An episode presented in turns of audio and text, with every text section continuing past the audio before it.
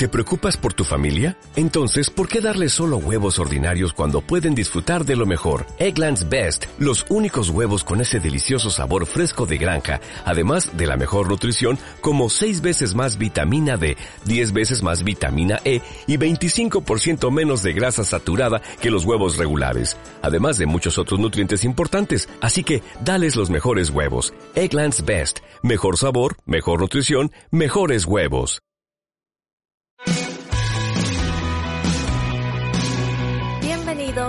En este podcast encontrarás reseñas de libros, cómics y más. Yo soy Elizabeth. Y yo soy Carlos. Y, nosotros, somos El Estante.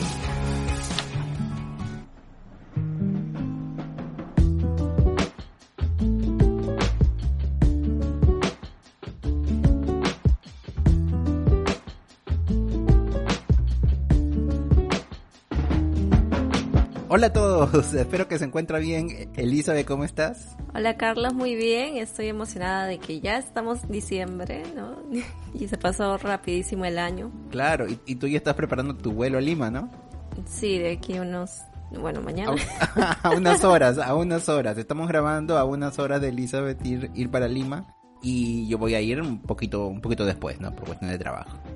Sí, y vamos a terminar entonces este programa del año con un manga. Sí, sí, sí, ¿no? Del cual ya hemos hablado, ya hemos comentado, ¿no? Sí, y estamos hablando obviamente del gran Junji Ito, pero en esta ocasión vamos a hablar sobre el manga Utsumaki. Uzumaki, ¿no?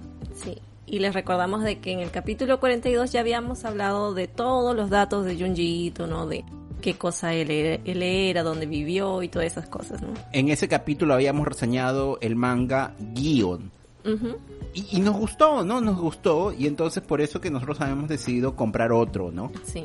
Pero no solo eso, ¿no? Aquí, ¿no? En Brasil, donde vivimos, Junjito ha explotado en ventas. Eh, muchas de tus obras están siendo lanzadas, ¿no? Y se agotan rápido. Sí. Muchas editoras están peleándose por publicar los libros licencias, ¿no? Sí, sí. De, de hecho, Gio era de una editora y Uzumaki es de otra editora y luego hay otros libros que están así siendo por, o sea, no hay una editora que tenga todos los derechos aquí, ¿no? Pero así, o sea, está que sale bastante y dice que tienen planes de hacer más, o sea, Junjito está explotando por acá. Incluso después, este, creo que hay una editora que ha publicado Frankenstein, que es una adaptación del libro clásico, ¿no? Pero fue adaptado por Junjito, ¿no? Un manga. Mm. Luego, y hace poquito ha salido uno que se llama Dissolving Classroom, que es este de, un colegio donde los alumnos se comienzan a derretir. Oh. sí. ¿Esas son licencias o son los que van a salir en Japón? No, no, no, ya están saliendo aquí en Brasil. Ah, ya están saliendo. Ah, entonces seguramente en el futuro ya vamos a hablar de ellas. Claro, claro. Bueno, entonces Utsumaki fue publicado en una revista Seinen, ¿no? Porque obviamente tiene contenido para adultos, que se llamaba Big Comic Spirits del año 98 al 99. Y ya después habían salido, salieron este formato que es tan común, ¿no? Que son como lo conocemos, ¿no? De mangas en tres volúmenes. Y la editorial que lo hizo fue la Chogakukan. Y ya para el 2000, me parece, esta misma editorial decidió sacar en formato ómnibus, ¿no? Que es una edición más gordita que compila estos tres volúmenes.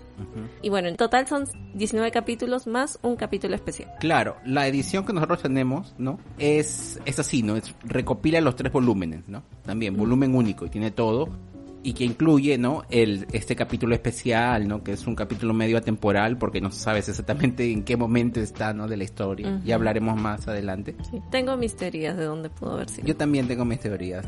sí, sí. Pero a pesar de, de ser un ladrillo, ¿no? Es un libro bien grande, bien gordo. Lo leímos rapidísimo, ¿no? O sea, yo lo leí eh, la mitad, prácticamente la leí en una noche y la otra mitad la leí al día siguiente. La lectura es una lectura muy fluida. Ya habíamos comentado eso también en Guío, ¿no? Sí. Bueno, Guío es menos páginas, creo que es la mitad de gruesito el libro. Y lo leímos en cuestión de horas, ¿no? Entonces ustedes se pueden asustar por el tamaño, ¿no? Del manga, pero no, es wow, ¿no? O sea, es una cosa... Me parece que eran 600 y pocas 600 páginas. y pocas páginas, ¿ya? Claro, sí, pero, eh, o sea, Junjito, claro, escribe, hay historia y todo eso, hay, hay, bastante por leer, ¿no? Pero él también no tiene unos, diseños y como es de terror, no quiere que uno lo vea, entonces los diseños son un poquito grandes también, lo que está bien, pero es muy fluido, muy fluido, ¿no? Sí, yo también de hecho lo, lo leí rápido. Solamente me moré porque estaba con un poquito de dolor de cabeza, pero si no, también hubiese sido como que el mismo día, ¿no? Claro. Ahora, muchos dicen, por lo que yo ahí no leo ahí en las reseñas, porque hay muchas reseñas que se están haciendo sobre Junjito, ¿no? Que existe como una trilogía, ¿no? De, sus obras eh, principales, ¿no? Estas serían Gyo, Utsumaki y Tomie, ¿no? y, como ya hemos leído dos de estos, ¿no? Entonces yo creo que tenemos que ir ya buscando el, el tercero, ¿no? Tomie, y con eso vamos a cerrar, creo, las grandes obras de, de Junjito. Eso es lo según lo que yo estoy escuchando, que muchos hablan, ¿no? Pero de hecho que hay otras obras que también son, son buenas, ¿no? Al menos estoy escuchando que esta Dissolving Classroom están hablando muy bien, que es un poco cómica, que es mistura de cómica con terror, es, es bueno. Sí, yo creo, me parece que ese fue el primer manga de él. El primer manga fue Tomie. Tomie. Sí, sí, sí, ese fue el primero. Sí. Ah, y ¿sabes qué? Se agotó ya. Ni bien salió ya se agotó. No, tú sabes que está siendo muchas veces reeditado. Ah. O sea, él ya salió creo que el año... Cuando hablamos de esa, de Kyo, yo había dicho de que ya había salido Tomie y se agotó. Luego ha salido otra edición, se volvió a agotar y ahora yo quería comprarlo, ¿no? Quería hacer las compras y dije, no, mejor voy a esperar al próximo año, ¿no? Y ya que vamos a viajar, ¿no? Y cuando vi ahora, ya vi que se agotó. Ah. No, y de hecho, y de hecho, Uzumaki fue, que, bueno, el, libro que vamos a leer hoy, Uzumaki, él también, nuestra edición creo que es la tercera o la cuarta ya. Mm. ¿Por qué? Porque salió publicado, ¿no? Por una editora y se agotó. Y es, y bueno, como es un libro bien grande, es un, el manga ya estaba carito, ya era caro para los padrones de, mangas, ¿no? Porque además tú sabes, ¿no? Ese problema de, las editoras actuales, del papel, y todo. Sí. Entonces, yo varias veces quise comprar Uzumaki, solamente que no conseguía por ese problema, porque se agotaba muy rápido. Sí.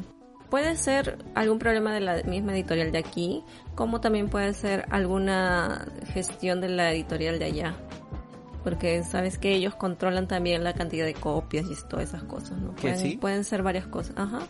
Ellos, este, incluso ellos tienen que aprobar las portadas, ¿no? O sea, ah, no, sí, sí, sí. Procesos. Sí.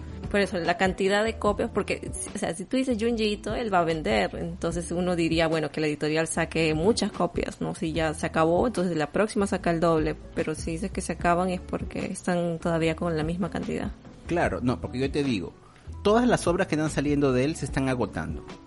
Se agotan muy rápido. Uzumaki, como te digo, varias veces ya salió del catálogo, vuelve a entrar.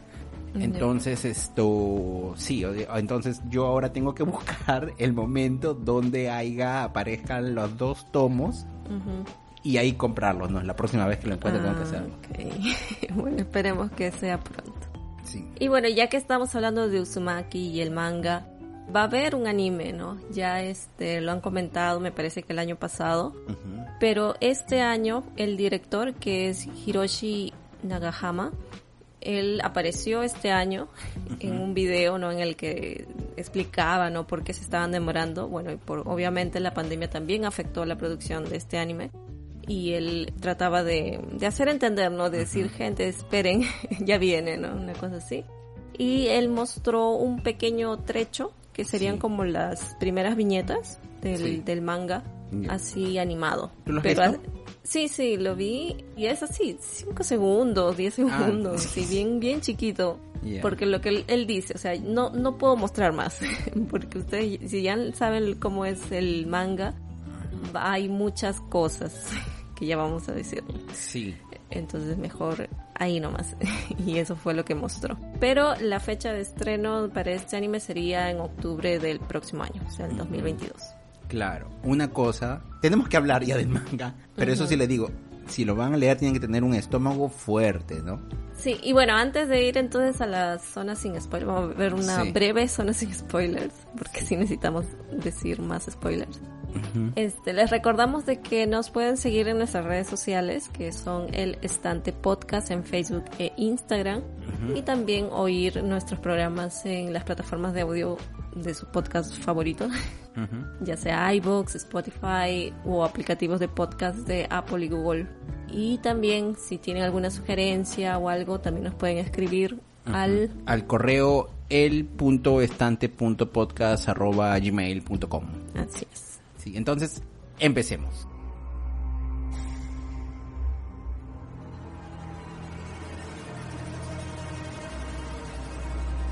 Hechos grotescos comienzan a surgir en Korutsu, el pequeño pueblo donde nació y se crió Kirie Goshima. El viento sopla en curvas, las hojas y las ramas se rizan, y el humo expulsado del crematorio se eleva en lúgubres torbellinos. Por lo tanto, los humanos también se ven afectados por el fenómeno helicoidal. El cabello se remolina en círculos y los cuerpos se retuercen. Kirie intenta escapar de la ciudad y huir de la maldición de la espiral.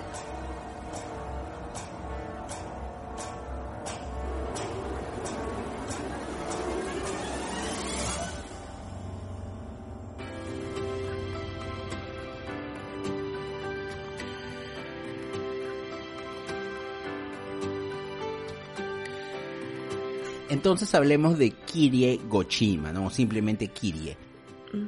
Es una chica normal, ¿no? Que ella vive en este pueblito, Kurosu, que significa explícitamente remolino negro, ¿no? Y en la primera página ya se menciona, ¿no? De que ella va a narrar los horrores ocurridos ahí, ¿no? Y esa forma en que ella comenta eso me recuerda bastante a Lovecraft, porque en muchos cuentos de Lovecraft él siempre, siempre, ¿no? Aparece el, el narrador y él dice, les voy a narrar los hechos oscuros que, que aparecieron, ¿no? En esta ciudad o, o la maldición de la casa y voy a narrar todos los hechos. Entonces es así, Kiri es la, la observadora, ¿no? La narradora. Narradora y observadora, ¿no? sí. Claro. Entonces ella va a narrar que va a comenzar a ver cosas extrañas en la Sí. ciudad y que poco a poco las personas se van a comenzar a obsesionar con la- estas formas de espiral, ¿no? Que van tomando todas las cosas en general. Sí. El primer evento que nos comenta es que ella va a ver a un señor muy concentrado observando una espiral, ¿no? Que estaba en la Sí. pared, que era resultaba ser una concha de caracol. Y ella lo reconoce porque él es el padre de uno de un amigo de la infancia que bueno, actualmente ellos ya no estudian juntos, pero que se llamaba Shuichi Sato. Y bueno, después de que lo ve, ella se acerca a Shuichi de nuevo y comienza a hablarle. Y eventualmente eh, se van a convertir en, en pareja, ¿no? En Sí. novios. Suichi Sato, ¿no? Él dice que también hay algo malo en la ciudad, ¿no? Él estudia en otro colegio, desde otro pueblo, y cuando él llega, ¿no? A Kurosu, él siente, ¿no? Esta diferencia, siente que, que hay algo extraño en el ambiente, ¿no? Y él dirá, ¿no? Que hay una maldición, ¿no? Que es esta maldición de la espiral, ¿no? Esta forma geométrica que va a ir apareciendo en diversas situaciones, ¿no? Y que no solamente causará terror, sino también causará fascinación a los habitantes. Y eso es este totalmente asombroso, o sea, cómo hacer una historia a partir de, de una figura geométrica. Me parece muy interesante y es muy loco es ver cómo esa figura aparece en tantos lados, ¿no? El espiral es una figura Claro, sí, geométrica. es una figura geométrica. Ah, Pensé que necesitaba tener eh, un, ida, un punto inicial. Claro, tiene un punto inicial y un punto final. ¿no? Pero que se Ah, unían, no, que se no, unen. No, no, no, no, no. No. Fui a mis Mm, clases te de faltó, te faltó. Pero, ¿tú qué asocias, por ejemplo, a una espiral? O sea, yo entiendo como un, un camino que no tiene Sí. fin. También algunos lo asocian, por ejemplo, al hipnotismo, ¿no? O sea, cuando quieren hacer este, a veces te das cuenta, ¿no? Ponen el símbolo de la espiral girando y a veces dicen, no, sí, Claro, ¿no? que te que hipnotiza. O también al vértigo, ¿no? Porque ese sonido de la espiral y gira causa un pequeño mareo. Entonces es el vértigo, ¿no? La tontura, ¿no? Claro, incluso hacen eso, ese juego de que mira esta figura y después cuando miras a otro lado como que todo se Claro, mueve, claro, que, que te causa esa sensación, pues, ¿no? De que estás perdido, ¿no? Y de alguna forma también, o sea, para mí, este, la espiral es un círculo imperfecto, ¿no? O sea, es casi casi un círculo, ¿no? Tú vas de un punto, quieres formar un círculo, pero no cierra, porque el radio va a disminuir y continúas y entonces existe una degradación, ¿no? El radio va disminuyendo, o sea, se va degradando. Entonces, y yo también siento que este manga es así, ¿no? O sea, es un montón de eventos, un montón de fenómenos donde eh, el hombre, ¿no? La humanidad y todo eso va a ir de alguna forma decayendo. Y también hay una cierta velocidad, porque si bien las historias son interesantes desde el inicio, mientras más avanza, avanza, las cosas se vuelven como que más locas y es más, más rápido y empieza este vértigo y también esa fascinación porque uno no sabe qué cosa más va, va, va a pasar, ¿no? Aquí, en, en la historia. Ahora, el género de terror no es simplemente significa hacer miedo, no, un susto, no asustarte y ya, ¿no? Claro, hay algunas personas que sí, ¿no? Hacen un terror para no simplemente estar mata, mata, mata a, a, a otro, ¿no? Por ejemplo, que no está mal. El slasher, ¿no? El mata, mata. El slasher, por ejemplo, ¿no? Este... So. Que también, o sea, pero siempre también hay un mensaje moral en el slasher, ¿no? Pero en el terror de Junji Ito, él hace alusión siempre a problemas sociales, o sea, siempre escondido dentro de, de sus cuentos o de algunas obras, siempre hay algún, alguna crítica social, ¿no? Ya después en la parte con spoiler, ¿no? Ya hablaremos un poco más sobre qué significa esta espiral, en verdad, ¿no? Para nosotros. Pero, por ejemplo, un dato curioso, ¿no? De que al final de nuestra edición, ¿no? Hay unas palabras de un escritor y diplomático. Hay varios, ¿no? Varias palabras, ¿no? De... Uh -huh. Pero este señor eh, le explica, ¿no? Que Uzumaki es una crítica al sistema neoliberal, ¿no? Uh -huh. Y él dice, tú cambias espiral por capitalismo y todo tiene sentido y, y no sé qué. Entonces, no, pero, o sea, lo leíste. Esa parte la leíste. Es bien interesante. Ay, no me perdí un poco ahí. Sí, no, e, es una espiral leerlo, ¿no? No, sí, sí, pero es interesante cómo se puede hacer. Y él eventualmente dice, no entiendes el capital de, de Mark. Claro, porque él comienza a hablar sobre cómo le va a Japón, que es una potencia, una cosa así. Claro, ah, no, una cosa interesante que él dice o sea, que lo, lo eso, ¿no? De diferentes inteligencias, ¿no? Y quien es muy, quizás recto, quien le gustan las cosas así muy perfectas, tipo números, cosas así, a veces esas personas entran a la parte burocrática, ¿no? Y hay personas que no, que, o sea, hay como que un cierto, que tienen otros tipos de habilidades, ¿no? Y que no buscan esa perfección, un poquito más caóticas, ¿no? Y él decía de que Junjito era de, de ese, de él, ¿no? O sea, él tiene un genio que es diferente, ¿no? Y ese genio no no no es en lo perfectito no es bueno varias cosas me comentan no y él hace crítica a los burócratas no y él dice bueno yo critico a los burócratas porque yo soy un burócrata uh -huh. conoce. Sí y no bueno y entonces y a partir de ahí no comienza a hacer toda esa crítica de, de, de burocracia de los problemas sociales no que, que aparecen también en Japón no y que muchos hablan no de en general de Asia no de que ha crecido mucho no de, pero por otro lado también hay mucha pobreza y todo eso de aquí. Y bueno, y entonces él entra y comienza a analizar los capítulos de, de este manga, ¿no? Haciendo alusiones, ¿no? A lo, al neoliberalismo. Entonces me pareció bien interesante, bien... O sea, para que vean de que hay muchas formas de, de interpretarlo, claro, uh -huh. sí, sí. Claro. Y de hecho, o sea, yo lo he leído rápido y todo, pero yo eventualmente voy a volver así, a darle una revisada por más lento, porque creo que hay pequeños detalles también que se pueden sacar. Claro, y bueno, también explicar, creo que no lo dijimos, de que sí. Utsumaki significa espiral. Así, espiral, claro. Sí. Y bueno, entonces eso creo que es lo que podríamos decir sin spoilers, porque la verdad, si ya comenzamos ya les vamos a spoilear y tal vez arruinarles un poco la experiencia. Así que sí. hasta aquí, si tienen todavía esa curiosidad, pueden seguir escuchando con spoiler. Y si no, les recomendamos altamente el libro. Sí. Solo adicionar de que aquí como en Guío vamos a tener esta dinámica de, de una pareja, ¿no? Como comenzamos. Sí. A Kirie y a Shuichi. Uh -huh. Que bueno, van a experimentar cosas, ¿no? Peligrosas y todo esto. Solo que aquí es este Kire quien tiene una actitud un poco más activa, en, sobre todo en la narración. Porque ella comienza hablando y todo es como que gira alrededor de ella. Porque como ellos no están juntos, porque como dijimos, no están en el mismo colegio inicialmente, uh -huh. entonces no aparecen siempre juntos. Claro. Ahora, quien ya escuchó nuestro episodio, ¿no? De Kyo, y si no lo han escuchado, escúchenlo. Sí. Nosotros nos quejamos bastante, ¿no? De cuán inútil era el personaje femenino, ¿no? Uh -huh. O sea, pero ya era un absurdo que tú decías, pucha, no, ¿no? En cambio, aquí no es, ¿no? Y, y yo creo que es bueno, ¿no? Sí. Aunque yo diría, que tanto Kirie como su novio son más observadores, yo diría, porque, bueno, ellos sí, ellos ayudan en algunos momentos, ¿no? Hacen cosas, pero yo diría que ellos más observan, no, no pueden hacer más tampoco. Entonces, eh, pero eso sí, los dos... Claro, no son los héroes. Claro, no son héroes que van a salvar el día. Claro, la ciudad. Sí, pero o sea, Kiri creo que no es una chica que necesite ser salvada todo el tiempo. Aunque en algún momento ella dice, algo le dice, creo, este, ah, gracias por salvarme, pero no, no, no sé, o sea, no me cae espesa. Es un, un buen personaje. Claro, inclusive es ella la que más bien quiere ayudar un poco al, al chico.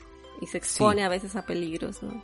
sí, sí, ya- sí. ya vamos a decir. Sí, no, eso sí, o sea, los dos personajes son interesantes, sí. Claro, pero un, un dato curioso que, o sea, que ahora comparabas con Guío, o sea, en Guío ellos, los dos protagonistas que olvidé su nombre, Sí, eran una pareja, o sea, comenzaron la historia con- siendo una pareja que se iba Sí. de vacaciones y pasaba Ajá. su tiempo de parejas, incluso el chico le quería besar y ella no, no quería, una cosa así, pero eran como Claro. que ya están siendo una pareja.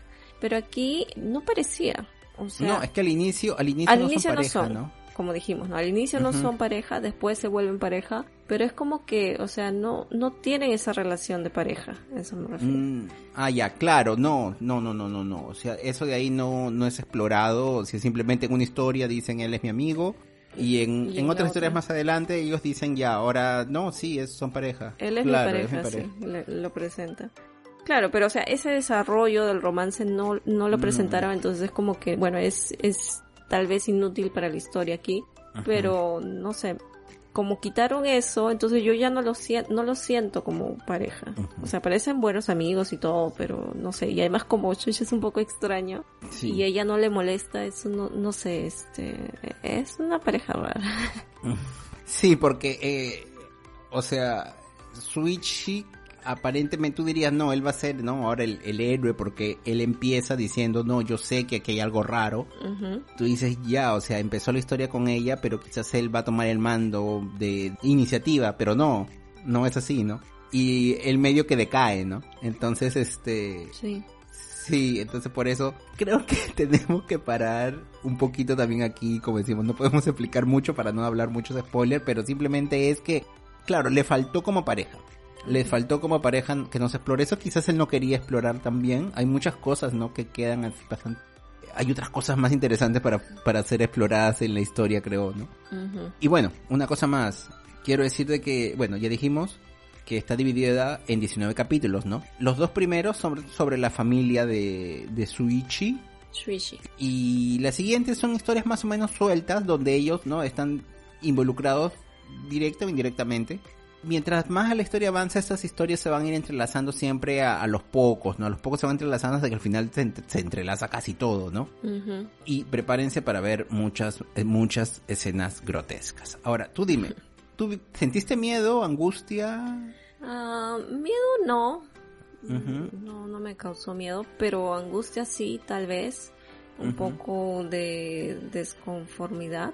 No, no, no estaba a gusto. Sí sentía así como que cositas.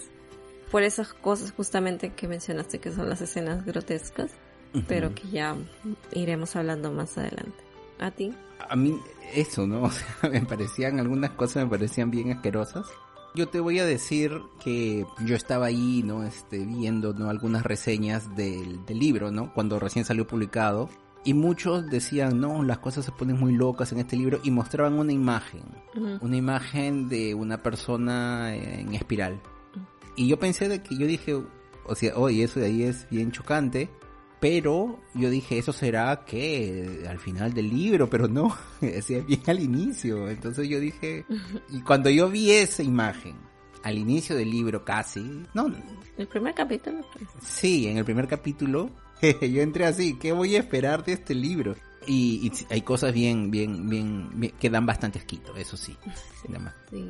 ¿Y qué podemos decir sobre el estilo de dibujo? A mí me gusta el estilo de dibujo. Le gusta dibujar chicas bonitas, no se puede negar de eso. Sí, no, y también Shuichi estaba guapo, ¿no? Estaba simpático. A pesar de que a veces estaba en su faceta darks.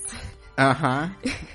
Así con los ojos así, con ojeras, todos negros. Y entonces es un contraste porque él dibuja muy bien, ¿no? A estos personajes, a sus héroes, digamos así. Y bien detalladitos, ¿no? Pero el ambiente, el fondo es un fondo terrorífico, ¿no? De horroroso, con estas espirales y todo. Entonces es un contraste así, llama bastante la atención. Sí. Bueno, a mí también me gustó bastante los dibujos, como digo, este, sí, sus, sus fondos son bien detallados, hay bastante preocupación por lo que está adicionando en cada viñeta, ¿no? Y también las acción, las acciones se sienten, ¿no? Se siente que hay movimiento, ¿no? Que a veces quiere crear este am- ambiente de tensión, de que, uy, va, va a aparecer algo por ahí o no, entonces eh, eso es interesante, ¿no? Para el lector porque te sorprendes con todo. Una cosa es que tú ves esas cosas y dices, ¿qué tipo hace esto? O sea, ¿qué tipo dibuja esto? A veces tú dices, ¿no? Ujú. ¿Cómo será este tipo que se le pasa por la cabeza todas esas cosas? Debe ser un tipo así, solitario que está en la oscuridad, así, Claro, que no le gusta salir, ajá, pero todo negro así. Sí, ¿no? Y, y no sé, va a salir y va con un cuchillo y, y me va a querer matar, ¿no? Uno diría una cosa así, pero no. O sea, ustedes busquen las imágenes de Junchito y, y parece ser la mejor persona. Incluso hay una foto de él con sus, ¿cómo se llama? Orejas de gato. Ajá. Sí, media, aquí que se ha vuelto media famosa, ¿no? Que la ponen ahí él con orejas. Todo kawaii. Entonces, de nuevo, es un contraste, ¿no? Sí. Sí, bueno, entonces ahora sí, creo que ahora sí ya es momento de ir a la parte con Spoilers.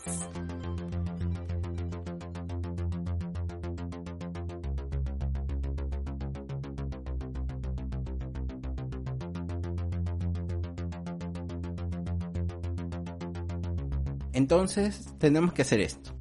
Vamos a hablar del primer arco, ¿no? Que es la vida de los padres del pro- de, de los protagonistas, ¿no? Y luego, y luego vamos a, a hablar de algunas historias las que nos llamaron más la atención. Son varias, ¿no? Son varias. Algunas cubren un capítulo, otros son de dos capítulos. Las últimas ya se mezclan entre todas ellas, ¿no? Entonces, vamos a hablar la inicial y luego las que nos, nos gustaron, ¿ok? Ok. No podemos hablar de todas. ¿no? Claro, no, sí, sería Sí, sí. un capítulo muy extenso. Y además para que Sí. la gente también se asombre, ¿no? Con esas pequeñas historias. Claro, sí, sí, sí, sí. Sí, bueno, entonces vamos a iniciar con la primera, ¿no? Que es la que empieza este manga. Como dijimos, quiere encuentra al papá de Shuichi viendo un objeto bien extraño en, en la pared de la calle.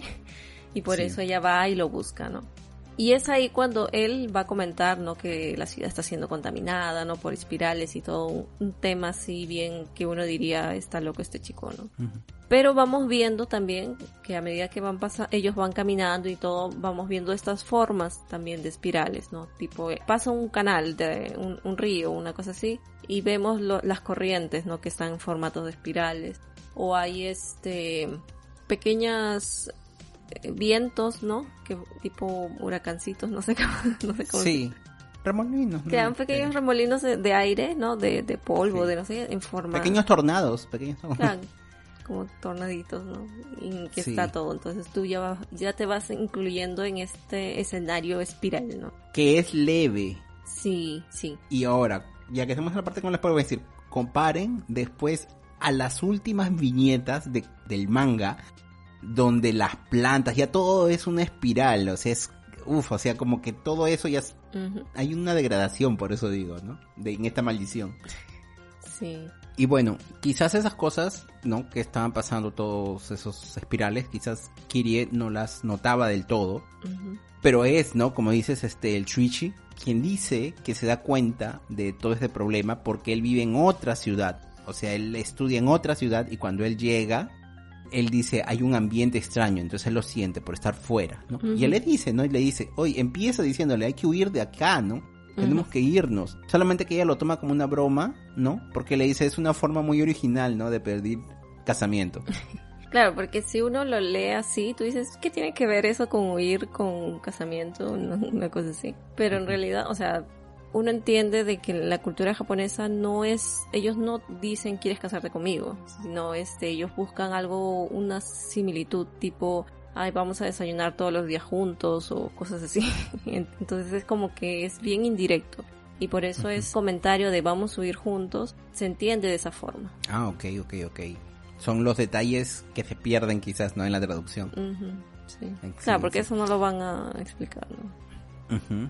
Y bueno, el padre de Suichi, él está obsesionado con las espirales, ¿no? No solamente con la concha del caracol, sino también se comenta de que él compra diversas cosas de, de kimonos o cosas así que tengan esa forma de espiral. Piedras, Exacto. artefactos, todo. Sí, sí, sí. Incluso, ¿no? Shuichi comenta, le comenta ella de que la obsesión del padre por estas espirales es tanta de que, por ejemplo, él cuando se baña, ¿no? Necesita hacer este, eh, los remolinos en la bañera, ¿no?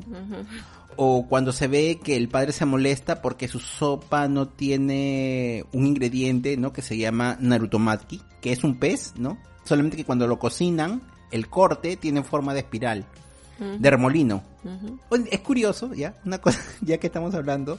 Yo no sabía, ¿no? Que Naruto Uzumaki, ¿no? Es remolino Utsumaki es espiral. Uzumaki. Ya, y Naruto. Naruto es el pez. Ah, Naruto es el pez. Ah, ya, ya, ya. No, porque se llama, el pez se dice Narutomaki. Ujú. Naruto Uzumaki tiene algo que ver entonces con ese pez remolino, entonces. Ya. Sí, sí. Bueno, y, y la cosa es que... Ah, ya, el padre de Suichi después le va a pedir al padre de Kirie, que es artesano, ¿no? Que trabaja con cerámica, ¿no? Que le haga un plato con forma de espiral y todo eso, ¿no? O sea, bien obsesionado está. Y él lo habla y cuando lo habla, lo habla los ojos no se le ponen grandes, ¿no? O sea, está fascinado, Como fascinado loco, con la espiral. Sí, y obviamente entonces eso ya llegó a un extremo de que ha rellenado cuartos, ¿no? En la casa con estos artefactos que la esposa ya, este, se hartó, pues. Así lo que lo que hace es botar sus cosas.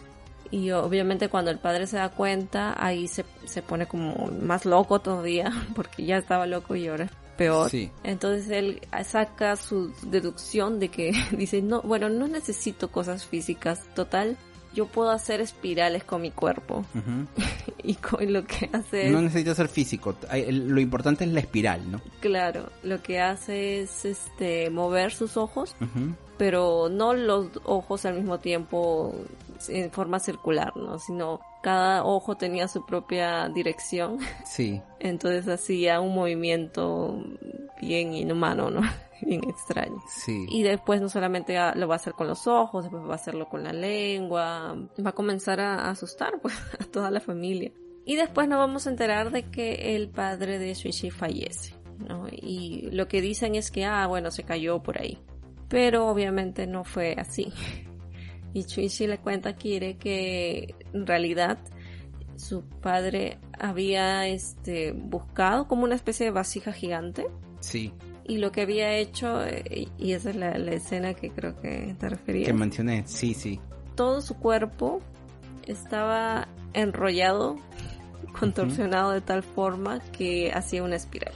Claro, es horrorosa esa imagen, ¿no? Sí. O sea, cuando él mueve sus ojos, ya es feo. Porque él no hace detallado un, un ojo yéndose por un lado, lo- el otro, ¿no? En otra dirección, en todo. Pero esta imagen de la persona dentro de esta vasija totalmente espiralado, o sea. Y no solamente eso, o sea, no solamente el cuerpo, sino también la lengua, la sacó y la, la formó espiral, que él ya había dicho que podía hacerla, espiral.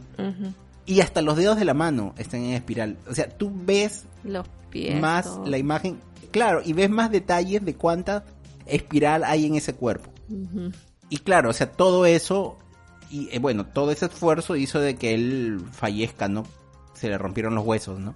Claro. Y sí, pero el colmo, el colmo, o sea, de todo esto, es que cuando el padre es cremado, las cenizas forman una espiral en el cielo. O sea, las- el humo, El humo. ¿no? El humo, con sus cenizas forman toda esta espiral. Ujú.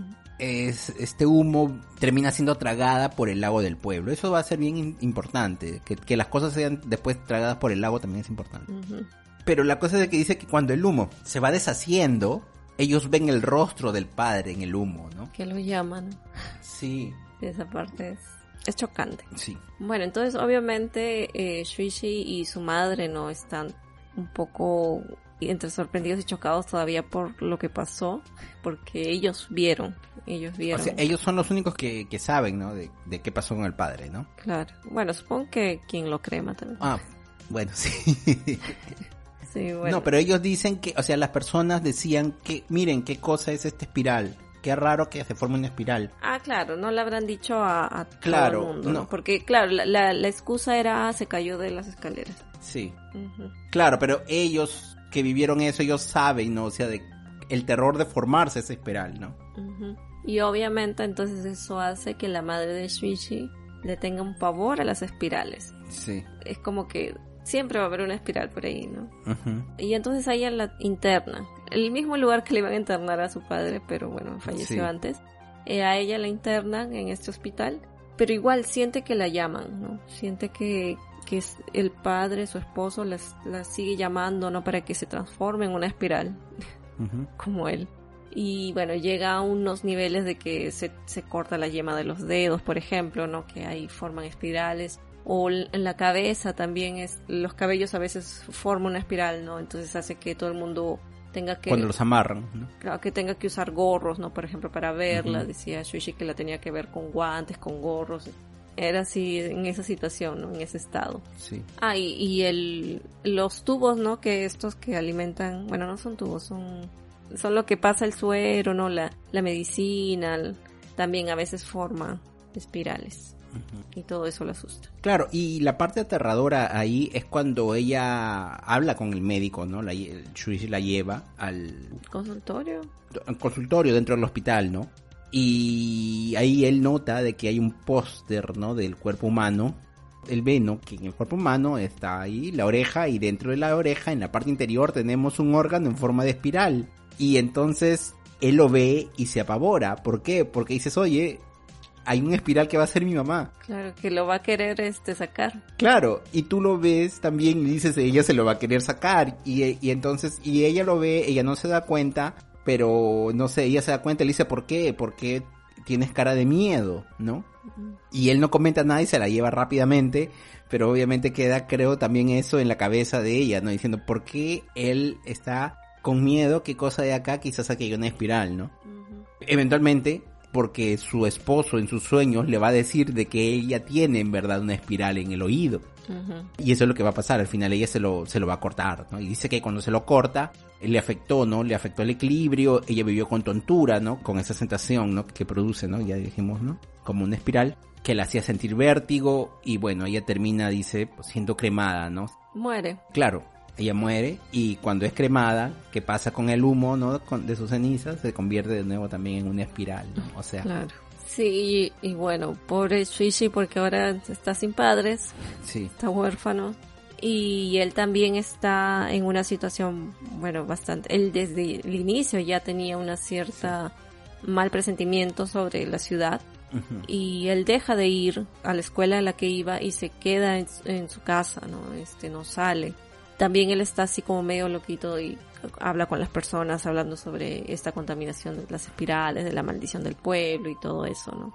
Y aquí es cuando decía de que, por ejemplo, Kire, ella le llevaba comida, no sé, se preocupaba en hacerle las cosas para que él coma porque está solo y, o sea, no solamente está solo, sino que está como que, no enfermo, sino Afectado, ¿no? Claro, afectado, que está afectado por toda la situación, ¿no? Y después más adelante vamos a ver que toda la gente que muere después al cremarse van a continuar apareciendo esta, este humo en forma de espiral, ¿no? En el cielo y, y de nuevo el agua es, es el que lo atrae. Claro, entonces aquí eso de aquí es más o menos las, las dos primeras historias, ¿no? Los dos primeros capítulos, ¿no? Y luego van a comenzar a ver historias sueltas, ¿no? Esas sueltas, aquí esta fue una introducción, ¿no? De, de qué sucede. A partir de esos eventos, Suichi, él ya queda mal, ¿no? Sí. O sea, si ustedes ven, a partir de aquí él nunca retoma la forma original que él tenía. Incluso él pierde mucho de ese valor que él tenía al inicio, ¿no? Mm. De, ah, vamos, escapemos, ¿no? Después él no, él simplemente cambia totalmente. sí. Sí, ya, entonces vamos a escoger, ¿no? Una que otra historia. A ver, yo escogí una que se llama Deformación. Ujú, Y es sobre él, es ahora el padre de Kirie, quien se obsesiona, ¿no? Por las espirales. Ahora, él crea cerámicas, ¿no? Sí. Y su horno dice que también está emitiendo este humo en forma de espiral. Y bueno, sus obras, ¿no? Son platos normales. Vasijas. Claro, pero él comenta, ¿no? De que después de que las quema, ellas se derriten y toman esas formas poco comunes, ¿no? Con espirales por todos lados. Y él dice que debe ser por la arcilla, ¿no? Ahora, estas cerámicas no solamente tienen estas espirales, ¿no? Cuando Kirie las ve con cuidado, ella nota de que si tú ves bien las espirales también parece, aparecen ahí rostros, rostros de personas, ¿no? Y es más, cuando ella va a buscar a su padre y ve en el horno, ve que cuando las cerámicas se quedan, ellas gritan, gritan, y, o sea, no es un ruido normal, es un grito diciéndome, me quemo, me quemo, sácame de aquí, que me estoy quemando. Aparentemente es el padre, ¿no? De Suichi. Porque lo llaman, ¿no? Claro. Lo que sucede es que el padre eh, de Kirie estaba usando la arcilla que sacaba del fondo del lago, ¿no? Entonces, ¿Dónde? ¿Y ese lago es dónde, no? Donde van el humo de las cremaciones. Claro, pues. Y como decías, ¿no? Estos rostros parecen ser todos los fallecidos que han habido hasta el momento, inclusive este, el padre de Shuichi, ¿no? Y Shuichi, él escucha de que lo llaman y él va ahí. Claro, y él me parece que él destroza, ¿no? Destroza el, el, horno del padre, ¿no? Claro, sí. Es una historia más o menos relativa, bueno, relativamente corta, sí, pero tú te das cuenta, ¿no? De que, oye, ya estas cosas ya parece que... Hay algo. Sí, ya comenzaron a afectar ya a más personas, ¿no? Sí. Bueno, entonces la siguiente pequeña historia sería eh, sobre personas entrelazadas. visualicen más o menos cómo sería. En algún momento comentan, ¿no? De que el pueblo, obviamente como cualquier ciudad, hay casas nuevas y hay casas que tienen, no sabemos cuál es su fecha de origen. Y estas casas están prácticamente en ruinas, ¿no? Se parecen abandonadas. Y obviamente la, la gente más pobre vive ahí. Incluso va a haber otro pequeño cuento que van a hablar del ogro, ¿no? Que piensan que por ahí hay un ogro y todo eso. Pero bueno, eso no, eso no lo vamos a narrar mucho. Es, son importantes, ¿eh? Es importante esta historia. ¿Cuál del ogro? Por las ruinas, ¿no? Después va a ser importante, estas casas antiguas, estas ruinas, van a ser importantes eventualmente. sí. sí. Bueno, entonces esta pequeña historia se va a centrar en dos familias que viven ahí, ¿no? Que están en constante pleito, siempre hay algo que están gritando los, las dos familias. Sí. Pero los hijos de estas familias rivales se enamoran. Bien al estilo Romeo y Julieta, ¿no? claro. Así que ellos dos deciden escapar, ¿no? Porque obviamente sus familiares están en contra, ¿no? Y siempre que encuentran al, al pobre chico, este lo terminan golpeando. Por eso deciden, no, vamos a escapar. Pero en una de esas que están escondidos, ellos ven, ¿no? A dos serpientes que están enrolladas. así, bien, bien enrolladas. Sí. Y ellos piensan primero, ¿no? De que, ah, bueno, están peleando, ¿no? Pero después el chico hace esta reflexión y dice, no, pues también puede ser de que son pareja, ¿no? Que están... Se están cruzando. Se están cruzando. claro. Y bueno, o sea, ellos ya habían intentado escapar, pero siempre eran encontrados, ¿no? Y de nuevo pasa lo mismo, ¿no? Finalmente ellos están escapándose, quieren irse, van a ser ayuda, ayudados, ¿no? Por Kirie y su chico. Y cuando están en la playa, ¿no? Ellos comienzan a ser golpeados de nuevo, el chico. Y ya él ya había sido, ¿no? En un golpe, su torso, ¿no? Había girado de una forma muy extraña, ¿no? Y haciéndose espirales. Y entonces ellos ya cansados, cansados de todo esto que estaba sucediendo, él, ¿no? El, el chico eh, le dice, ¿no? Para que comiencen a los dos a torcer su cuerpo y entrelazarse, ¿no? Como vieron con las serpientes, ¿no? Claro. Y entonces ellos dicen, sí, pues no podemos estar juntos, así que a la fuerza lo haremos, ¿no? Entonces ellos se, entrelazan, ¿no? se entrelazan, forman todo el cuerpo, haciéndose, ¿no? Que parezca esta serpiente. Sus familiares intentan no separarlos, parece que ya no pueden. Ellos están conscientes y ellos dicen, sí, así vamos a estar y nadie nos va a separar. Sí, bien romántico el cuento. Exacto, romance. es importante, es importante, o sea, son, estamos escogiendo estas historias que tienen cositas que más o menos creemos que son importantes también. Hay una que también es buena, que se llama Caracol, ¿no? Esta historia es sobre un chico de la escuela que se llama Katayama, ¿no? Y él comienza a llegar tarde a sus clases, ¿no? Y llegaba como bien sudado y todo el mundo decía de que él era demasiado lento. Y que llegaba cuando llovía nomás, una cosa así. Ah, cuando llovía, sí. Y entonces le comenzaban a hacer bullying. Y obviamente lo golpean mientras estaba desnudo, ¿no? Para humillarlo. Y entonces ahí notan que atrás, ¿no? En su espalda había una espiral. Y bueno, eventualmente esa espiral comienza a crecer, se forma como una joroba. Y eventualmente esta joroba crece, crece, va creciendo, toma forma, ¿no? De la concha de un caracol. Y el mismo chico se va convirtiendo el mismo en un caracol. Para caminar se arrastra, sus ojos se le estiran, ¿no? ¿No? Como estas dos antenas, ¿no? sale, ajá. Sí, ¿y qué hace, no? El colegio simplemente como le comentan a sus padres, sus padres dicen, no, él no es mi hijo.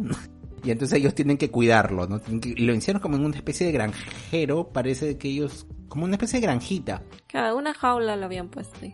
Sí, pero creo de que los japoneses tienen eso bastante, ¿no? De que ellos tienen como Una que... huerta, una cosa. Una, ajá, sí, una huerta. Y es curioso porque eventualmente, ¿no? El tipo que le hacía bullying, que se llama Sumura, él también comienza a transformarse en caracol, ¿no? También comienza a caminar lento. Y en un momento, cuando tenemos dos caracoles ya, los caracoles gigantes, ¿no? Sí. Los encierran juntos y comienzan a aparearse. y ellos escapan, ¿no? Cuando toda la gente va a buscarlos, ¿no? El profesor encuentra que estos caracoles habían hecho huevos, ¿no? Y entonces él dice, no, o sea, estos son los... Como moluscos. Ajá. Y entonces él dice, no, tenemos que matarlos porque si estos aparecen, ¿qué cosa va a ser, no? Entonces los mata. No encuentran a los A los grandes. a los grandes, pero bueno, mata. Y eventualmente el profesor también va a comenzar a convertirse en un caracol, ¿no? Sí.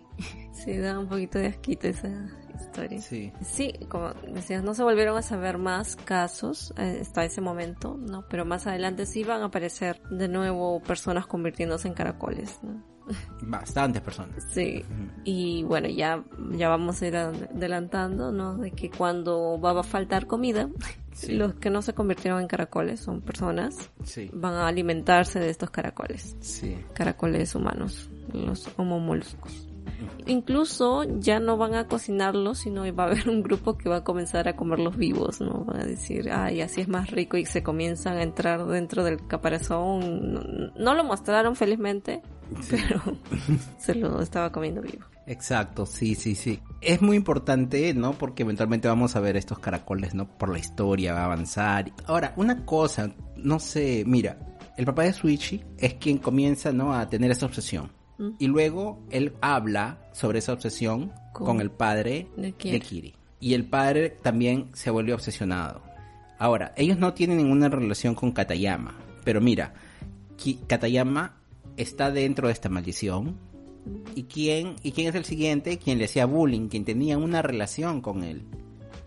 Y después pasa para el profesor que mató a los huevos, o sea, teniendo también una relación directa con ellos. Entonces parece que sí, que, que va de una persona al otro. Pero ¿por qué hasta este momento no, le, no pasa nada con Kirie ni, ni Shuichi? Claro. Debería, ¿no? Claro, O sea, cuando murió la madre yo dije, ahora le va a pasar algo a Suishi. Pero no, no le pasó. no, pero él cambia, ¿no? O sea, él cambia psicológicamente. Claro, pero no es así tan grave como los otros casos. Por eso digo de que ellos son los observadores, ¿no? O sea, ellos simplemente están presentes y ven el horror. pues. Mm. Ahora, ya que estamos hablando sobre una crítica también, sociales, o sea, date cuenta, o sea, este chico Katayama él se transforma, pero él no abandona sus hábitos, él sigue yendo a la escuela, él continúa, o sea, parece que todos se van y eso vamos a ver, ¿no? De que todas las personas comienzan eventualmente, a muchos, ¿no? Comenzarán a transformarse, pero como que por más que tú te transformas, tú sigues manteniendo tu hábito, como si esto fuese inclusive sea más fuerte la maldición. Entonces, es por eso de que yo decía, ahí yo pensé, e- esto habla sobre sobre nuestra vida quizás, o sea, nosotros seguimos un ciclo, ¿no? Cuando somos más jóvenes, casa, escuela y ahora más adultos, ¿no? Este, casa, trabajo, trabajo, casa y, y eventualmente nosotros nos podemos enfermar, nos podemos así, pero como que, ah, no, tenemos que mantener, ¿no? Este ciclo, ¿no? Una cosa así. Y los japoneses todavía, al parecer, son peores, más radicales Claro, en ¿no? ese sentido. Claro, que ellos, o sea, ellos están que se mueren, pero no, tenemos que seguir yendo al trabajo, tenemos que seguir haciendo esto. Entonces a mí me parecía una cosa así. Ujú. ¿no? Eh, yo creo que por ahí va también, ¿no? Este, una crítica ahí, ¿no? Lo que está haciendo, ¿no? Y ahora, sobre lo que había comentado, ¿no? Que quien se involucra con alguien que tiene la maldición, parece que también, ¿no? Este, entra en esa maldición. Claro, es posible. En este caso específico, o sea, este es más visual porque tenemos a alguien que estaba haciéndole bullying a otro. Entonces es como intentar destruir lo del otro. ¿no? Entonces en ese sentido de entrometerse, no solamente el entrometerse, sino el de buscar un mal hacia la otra persona, ¿no? Porque es así, ¿no? El bully hace, golpea al chico y el profesor también va a destruir los huevitos que, que hicieron ambos. Entonces como que la de, si es que lo destruye o si lo ataca, hay esa consecuencia, no sé, al menos en ese caso específico sí me pareció que iba por ahí, pero después va a ver que más adelante van a aparecer muchos casos y obviamente no vamos a conocer las historias de todos, pero ya vamos este adelantando también de que el hermano menor de Kirie, él sí se va a convertir en un en un caracol. No, y yo no sé si fue porque él vio ¿no? Con unos amigos, eh, ellos fueron al faro y el faro ya también tiene su historia, ¿no? Que es también va por ese lado, ¿no?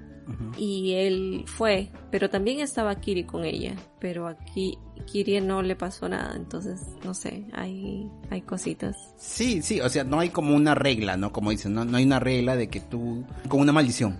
Simplemente parece un azar también, ¿no? Ah, es una ruleta rusa, jugar a los dados. Claro, no sabemos qué, te va a tocar, qué, qué vas a hacer tú. Entonces, antes de pasar, o sea, estos eran los pequeños cuentitos que queríamos resaltar porque obviamente eh, son importantes y van a...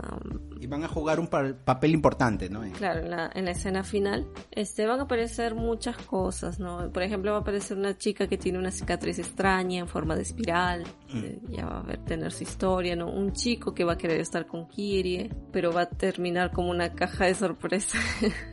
¿Qué significa caja de sorpresa? Es una sorpresa. Sí, ya van a saber. Después, este, en algún momento también Kirie ella tiene su cabello un poco más abajo de los hombros y va a llegar un día en que sus las puntas se convierten como en rulos. Una espiral. En espiral, obviamente. Y después eh, cobran vida, no sé, medio. pero ella logra escapar, claro. Ahí la maldición llega a ella, pero ella consigue escapar. Sí, porque ella se corta. Creo que lo le corta a Shuichi. Le cortan el pelo. Sí, el, alguien consigue cortarle. Y bueno, y después vamos a ver a partir de ahí a ella con pelo corto, ¿no? Va a haber una historia con los mosquitos, pero a mí esa, esa historia quedó inconclusa porque ella misma dice, ay, no supe qué más pasó aquí. Entonces como que lo dejó así. Esa historia de los mosquitos me agradó bastante. Sí. A mí me gustó por el asco que me produjo. no, eh, lo que pasa es de que empieza con mosquitos, luego aparecen mujeres embarazadas, ¿no? Que hacen alusión a los mosquitos, porque dicen que los mosquitos que te sacan sangre son las femeninas, ¿no? Las son las hembras que es, que están este que tienen huevitos. Claro, y entonces ella te saca sangre para alimentar a sus huevos. Entonces el hace dice, ah, estas las mujeres embarazadas del hospital, ellas son este se convierten, pero eventualmente el doctor usa la placenta para alimentar a los enfermos y todo el mundo decía, mira qué rico hongo, hay un hongo que estamos comiendo que nos están dando, es muy rico, pero es la placenta y, me dio un asco terrible. Sí, pero por ejemplo, esa historia, si bien sola está bien, no sé por qué no sentí que tenía mucha relación con todo esto de las espirales. No, es de que, claro, porque él dice algo de los mosquitos que hacen espirales, ¿no? Claro, el mosquito hace una espiral, sí, nada más, sí. o sea, sí me gustó, pero como historia individual. Y como no la concluyeron, porque obviamente, como dije, no, ella se va y ya no sabe más qué pasó. A mí me quedó ese, ese vacío porque, o sea, siento que si lo hubiese usado esa historia para otra historia propia, en otra situación y más desarrollada, tal vez este sea mejor aprovechada, no sé. De hecho, de hecho, sí, sí pudo haber sido una historia en otro contexto, quitándole el que los mosquitos hacen espiral y hubiese quedado hasta, creo yo, claro, sí, mejor. Claro, pero esa, esa historia me, me, dejó así como que, ¿qué hace esta historia aquí, no? Sí, pero, o sea, me gustó porque tiene un montón de cosas grotescas. ¿Te gusta la grotesca? No, no, no que me guste, no, es que, pero es que me, no, es que me, me produjo un asco me produjo así mucho asco. Y yo dije, no, no, no, no quiero saber nada más, dije. Bueno, y después va a haber otras historias, ¿no? Como un huracán, ¿no? Este, un tornado, ¿no? Que va a aparecer ahí, que se aproxima mucho de Kiri, ¿no? Y van a pasar cosas. Es decir, muchas, muchas cosas pasan en esta ciudad. Algunas historias son un poco más grandes que otras, ¿no? A veces tú no te das cuenta y, y en verdad son dos capítulos, ¿no? Y a veces dentro de una historia hay muchos, muchos pequeños detalles también, ¿no? Mm, sí, y eso va a llegar a un estado que la ciudad obviamente no va a estar como al inicio, ¿no? Claro, claro, claro.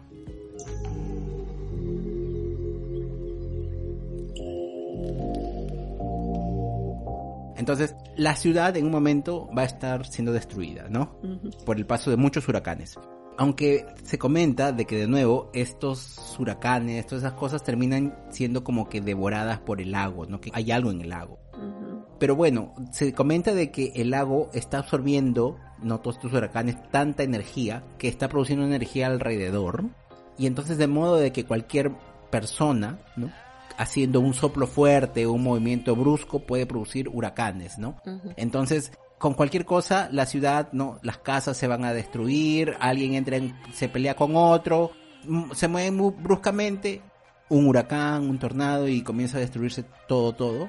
Se va destruyendo todo, menos esas casas abandonadas que estaban ya en ruinas, ¿no? ¿Por qué? Y todo el mundo dice, pero ¿por qué? No, si esas son las, lo que menos pensábamos, ¿no? Y además, ¿qué sucedía? De que mucha gente de fuera del pueblo estaba yendo para ayudar, solamente que ellos llegaban, veían todos esos fenómenos, entraban, ¿no? En, eh, no sabían qué hacer y luego no podían escapar, nadie podía escapar, solamente todo el mundo entra, nadie sale. ¿Qué comienzan a hacer? ¿No? Comienzan a cubrirse, comienzan a, dentro, ¿no? De estas ruinas y comienzan a aglomerarse, ¿no? O sea, se llenan de tanta gente que llegaba de fuera, más los pobladores que sobrevivían. Ellos van a comenzar a estar tan, tan apretados en estas casas, comienzan a unirse, a mezclarse, a formarse uno solo, ¿no? Y obviamente comienza a haber también peleas por el otro lado, por las personas que aún no podían entrar a esos lugares, entonces comienzan a pelearse, a formar esos huracanes, ¿no? Esta pelea cuando se rompía un poco de la casa, ¿no? Los habitantes de dentro desesperadamente iban y comenzaban a construir, ¿no? Y comenzaban a extenderla, a extenderla. Y lo hacían de una forma increíblemente rápida, ¿no? Y la forma curiosa de aquí es que ellos eventualmente eran tres o cinco casas y luego comienzan a hacer, ¿no? Entre todo el mundo, a extenderlas, ¿no? Sí. Y eventualmente, vamos a saber que eventualmente se van, eh, van a construir a partir de eso una espiral, una espiral gigante, que va a rodear todo el pueblo, claro, alrededor del lago, ¿no? Sí. Aparentemente esto duró años, ¿no? Pero para esos momentos nuestros protagonistas, ¿no? Que en ese entonces ya tenemos a Kirie, ¿no? A Suishi. Y había llegado una reportera, porque llegó con un equipo para cubrir la nota, porque decían, ¿no? Y no sabemos nada de esta ciudad, vamos a ver qué pasó. Me parece que el carro se, ni bien atraviesa un túnel que unía la ciudad, se revuelca y solo esta chica sobrevive, ¿no? Después ella los va a acompañar y bueno, obviamente el hermano de Kirie que todavía no era caracol, pero que bueno, están intentando escapar del bosque. Pero solo que para ellos solamente habían pasado horas. Por eso ellos entran al bosque y cuando salen ya está todo construido y dicen, ¡ay, qué rápido!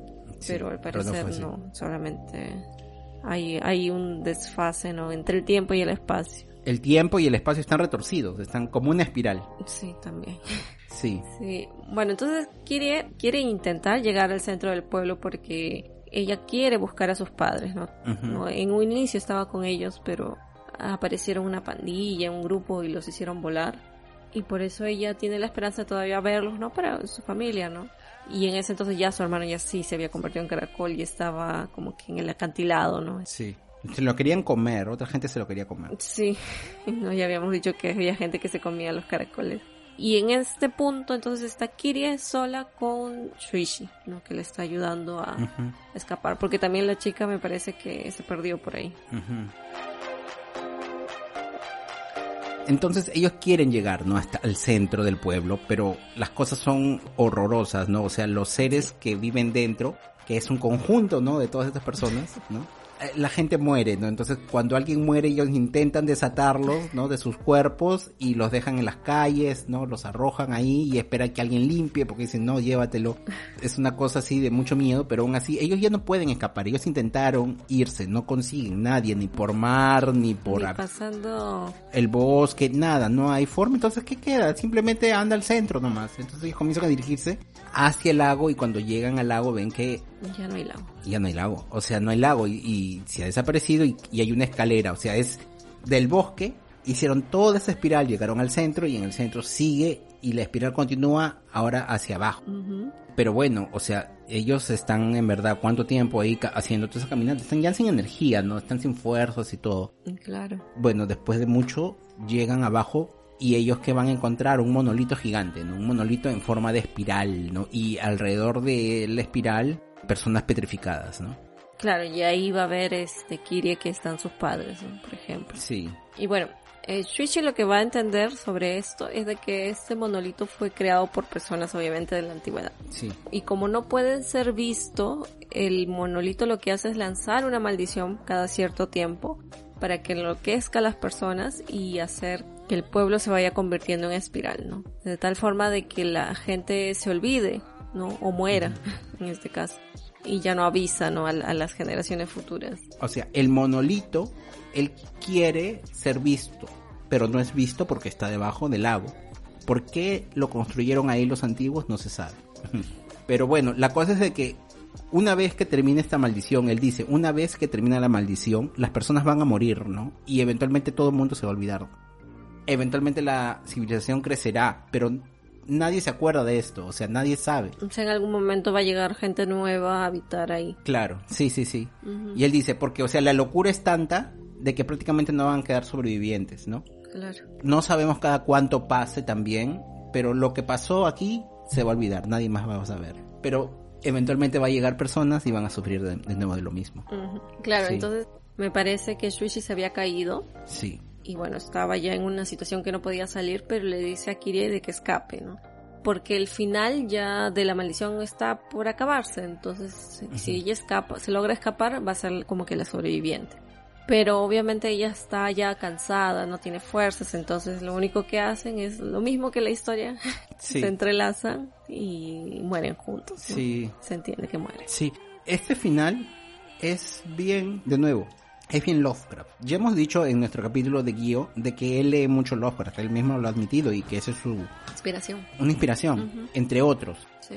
Y, y en Lovecraft tú ves eso, una entidad, un ser, ¿no? Un monolito, ¿no? Que crea locura, simplemente, ¿no? Y en este caso lo tenemos, el monolito crea una locura.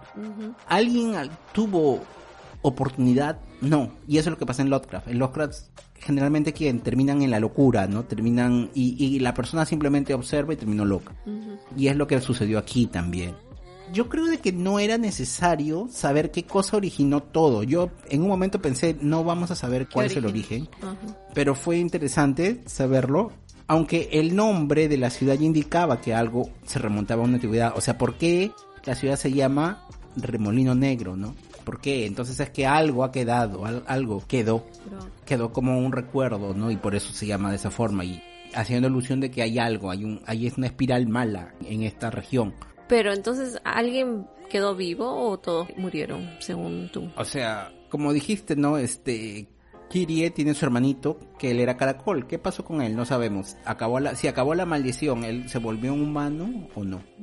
Ahora, este, hay un personaje que no hemos comentado, ¿no? Pero hay un tipo, ¿no? Que es que limpia, ¿no? Los cuerpos de la ciudad, ¿no? Que está en espiral y él se los lleva. Entonces, ¿qué pasó con él, no? ¿Qué pasó con esta persona? O sea, sí, el hermano, si es que él pasó el límite de la ciudad, tal vez logre recuperar su humanidad, ¿no? Porque decían de que si lo sacábamos de aquí de la ciudad, él iba a volver a ser humano, pero bueno, no, no se sabe. Pero no, nadie sabe. Era simplemente una suposición. Claro, no sabemos. No se sabe, pero o sea, es probable si es que logró pasar también, porque si se quedó ahí, entonces fácil murió también, ¿no? Claro. ¿no? Y este hombre, al parecer, no parece tan loco como los otros. No, no. E- ese tipo que había, que el que limpiaba las calles era un, Era un voluntario, me parece. Claro, llegar de los voluntarios que llegaron, ¿no?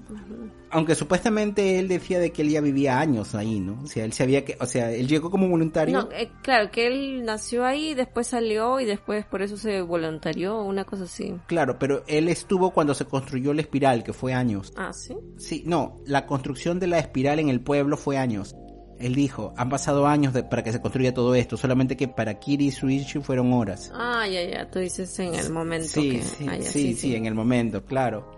Por eso él estaba diferente, no parecía más viejo y todo, pero, o sea, cómo tiene fuerzas, cómo tiene, no, no, no, no sabemos, ¿no? Pero puede ser de que él quizás haya sobrevivido, no sé, pero, o sea, ahí queda, ¿no? Ahí queda la historia, ¿no? Entonces.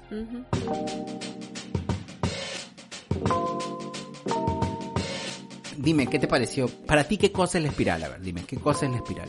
Yo lo vi, o sea, como una, como dije, no, o sea, es un camino sin salida y por eso, por el, el hecho de que todo el mundo llega y no hay vuelta atrás, es como una prisión, es como estar atrapado, ¿no? Entonces, este, solo que o se dan cuenta muy tarde, ¿no? En un momento Shuichi había dicho de que quería salir, ¿no? Y él podía salir porque tú dices que él iba a un colegio de otra ciudad. Mira, mira, llama, una cosa así. Sí. Y él podía salir, solo que cuando ya este Kirie no, no le hizo caso y cuando quisieron salir todos ya fue demasiado tarde, ¿no? Él no, él no ver esas señales por el mismo hecho de que parece todo seguir un punto, o sea, uno está concentrado viendo ahí, pero no ve que todavía se puede hacer algo en el camino, o sea, todavía no están totalmente perdido, ¿no? Tal vez puede estar relacionada con la vida rutinaria, ¿no? Como comentabas al inicio. Pero no sé, o sea, más la sensación fue esa de, de prisión, ¿no? De, De, de un lugar sin salida. ajá, y, y que claro, y no solamente que tú que te quedas ahí estático, sino que empeora, empeora la situación. Sí. Ahora, ya que estamos hablando así de, hablamos un poco, ¿no? De, de Lovecraft. La última historia, que es una historia extra, es en algún punto de, de, de esta historia, ¿no? Yo creo que es antes, incluso es previo. Se habla que Chuichi él descubre una constelación en forma de espiral. Hay constelaciones en forma de espiral, pero dice que era como que muy, muy llamativa y causaba una obsesión, ¿no? Tanto así de que ellos cuando le comentan a un, ¿Astrónomo? Ajá, el astrónomo se queda obsesionado y él decía, yo quiero ser el descubridor. Por poco quiere matar, ¿no? A, a Shuichi para él decir, no, yo, yo descubrí esto. Y él, llévatela.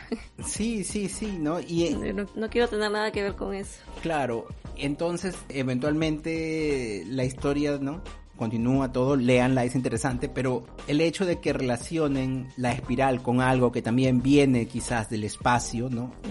Me asemeja también un poco a Lovecraft. ¿Tú dónde crees que está? Yo creo que esa, esa historia yo creo que es el inicio. No, yo creo que es cuando ya perdió a su padre. Después de que ella perdió su padre. Sí, claro, porque es que al inicio no puede ser porque ellos no, no se hablaban mucho. Y solo se habla- hablaron cuando ya estaba con, cuando había pasado lo de su papá, ¿no? Estaban comenzando a hablar. Y ahí ya se ven, claro, como que ya están juntos. Ah, mira, vamos a este lugar, ¿no? Entonces, este, me parece que fue entre eso. Ella tenía el cabello largo todavía. Ajá. Y Shuichi no estaba tan mal como cuando pasó lo de su mamá. Entonces, por eso a mí fue entre esas dos. Ah, ok. Yo pensé de que quizás era un una especie de precuela, ¿no? Antes. Pero ahora que lo estás diciendo, estoy viendo el manga. Claro, ella tiene el cabello largo, pero se nota de que Shuichi, su rostro todavía es avalado, está oscuro, está... Sí, es después de lo que le pasó a su padre, porque antes él tenía un cabello extraño, todo así, pero se le parecía un chico normal. Entonces, pero aquí no. Sí, fue después de, de lo de su padre, entonces. Fue después, interesante. Sí, sí, sí, ya, está bien, bacán, chévere. ¿Y a ti qué te pareció entonces la, la obra? me gustó bastante, ¿no? Como ya te dije, ¿no? Este terror es un terror creciente, creciente como una espiral, ¿no? Porque una espiral si tú vas del punto inicial, Ajá, si tú vas del punto inicial va creciendo rápidamente, ¿no? Por otro lado hay una decadencia humana. Esa decadencia humana es el punto final de la espiral y que va hacia adentro. Y mientras tú vas adentro, tu, tu dedo va más rápido, ¿no? Es más veloz. La velocidad con la que decae es rápido. O sea, los últimos capítulos son una cosa así. Tú dices, ¿qué está pasando? ¿Qué pasa acá? Compara cómo era la ciudad, cómo eran las espirales del inicio del manga y compara con el ambiente, cómo es el ambiente de lleno de espirales al final, o sea, es una cosa que es de locos, ¿no? Sí. Y como yo ya comenté, ¿no? Hay una crítica social escondida en algunas de estas historias. Otras son más terror que otra cosa, pero sí hay, hay pequeñas críticas que se pueden hacer, ¿no? ¿Te acuerdas de esta chica, no? De esta las chicas que que por ejemplo que competían, ¿no? Por quién tenía el cabello más bonito, ¿no? Y al final le cortan el cabello a una y la, la maldición, por así decirlo, la deja, ¿no? Mientras que la que seguía compitiendo, ¿no? Termina perdiendo toda la energía, ¿no?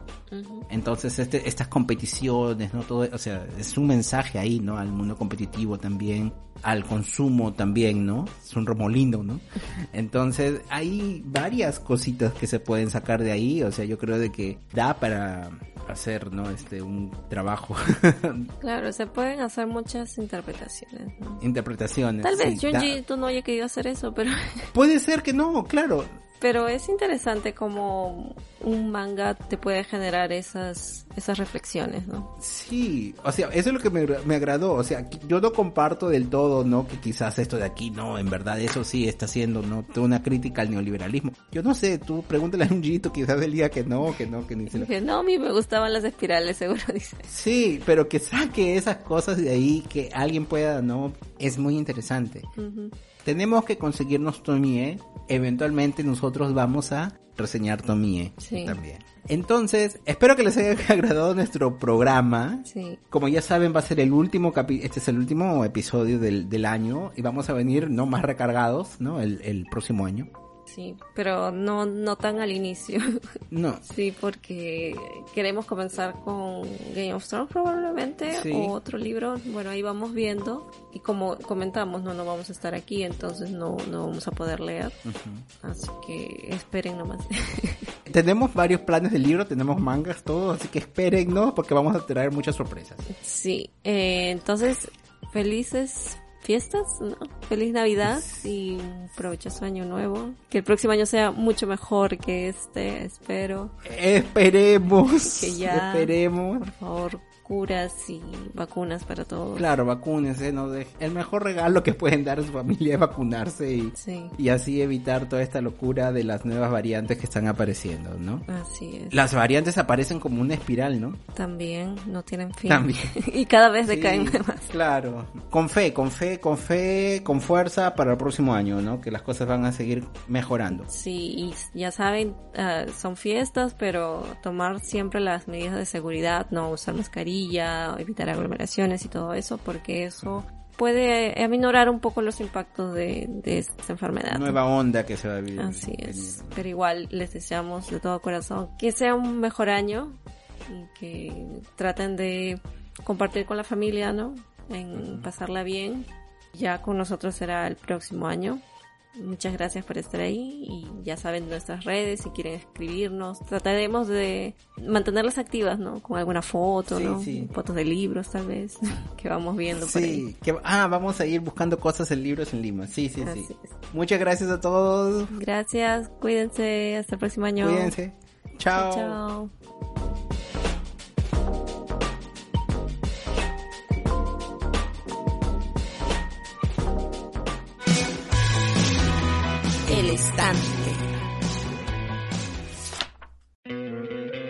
¿No te encantaría tener 100 dólares extra en tu bolsillo? Haz que un experto bilingüe de TurboTax declare tus impuestos para el 31 de marzo y obtén 100 dólares de vuelta al instante. Porque no importa cuáles hayan sido tus logros del año pasado, TurboTax hace que cuenten. Obtén 100 dólares de vuelta y tus impuestos con 100% de precisión. Solo con Intuit TurboTax. Debes declarar para el 31 de marzo. Crédito solo aplicable al costo de la presentación federal con TurboTax Full Service. Oferta sujeta a cambios o cancelación en cualquier momento.